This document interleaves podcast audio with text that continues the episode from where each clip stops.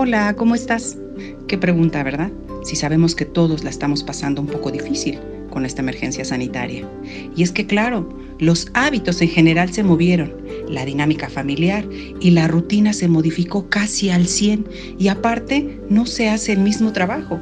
Ahora hay que innovar en medio de la angustia, con los hijos en casa, quizá el esposo también, la familia y además de todo esto, la limpieza, la comida, tareas, preocupaciones y con este día que no tiene más que 24 horas.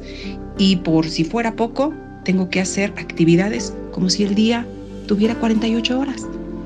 Y además tengo que estudiar. Alto, alto. ¿Te das cuenta que esto que ahora estás haciendo es lo mismo que hacías antes? Es lo mismo que has hecho siempre. Solo que pues se han movido los escenarios y lo único que uno tiene que hacer es darse cuenta de ello para poder adaptarse y seguir. Adaptarse y seguir son dos palabras claves en esta situación. Estamos mal y angustiados porque hay un duelo, es decir, perdimos nuestra rutina habitual de vivir nuestras vidas. Pero ¿sabes una cosa? Nos olvidamos de ver algo muy importante. Estamos de pie y enfrentando todos estos cambios y así es como se reciben y se enfrentan, de pie. Es natural sentir angustia, claro, pues nos sentimos rebasados, pero no es la primera vez que nos sentimos así. Si eres mamá o eres papá, ¿recuerdas cuando regresaste del hospital con ese pequeño en brazos? No sabías qué hacer. Y si lloraba, wow, qué horror. No sé qué tiene. Y fue exactamente igual que como te sientes ahora. Es decir, una situación nueva que había que enfrentar porque era desconocida y a la que al transcurrir de los días pudiste integrar día a día a tu vida hasta que un día esa angustia de eso desconocido desapareció. ¿Es cierto? ¿Y qué tal tu primera clase, cuando entraste a la preparatoria o a la licenciatura. Ya sé, eso fue breve, no tiene comparación, pero fue igual. Fue un miedo a aquello que desconocemos y de lo que salimos pronto. ¿Y qué tal el primer día de trabajo? ¿Lo recuerdas? Es exactamente lo mismo.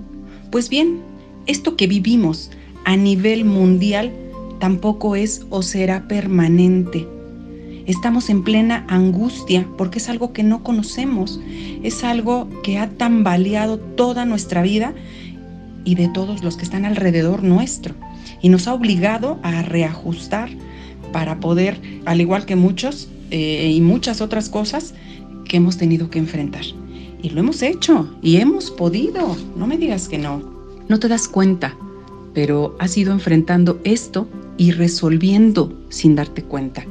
Ahora has tenido que buscar la manera de trabajar y resolverlo de manera diferente, ¿cierto? Y lo has hecho bien. No me digas que no, sí, con estrés, yo lo sé.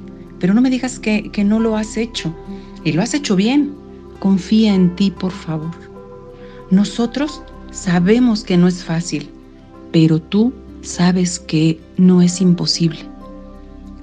Piensa, por favor, en tres cosas. Eh, en tres cosas que has innovado en estas últimas tres semanas. A ver, dime. Estoy esperando, menciónalas. ¿Ves cómo uno se adapta a lo que la vida nos enfrenta? ¿Y qué crees? Que seguirás haciéndolo.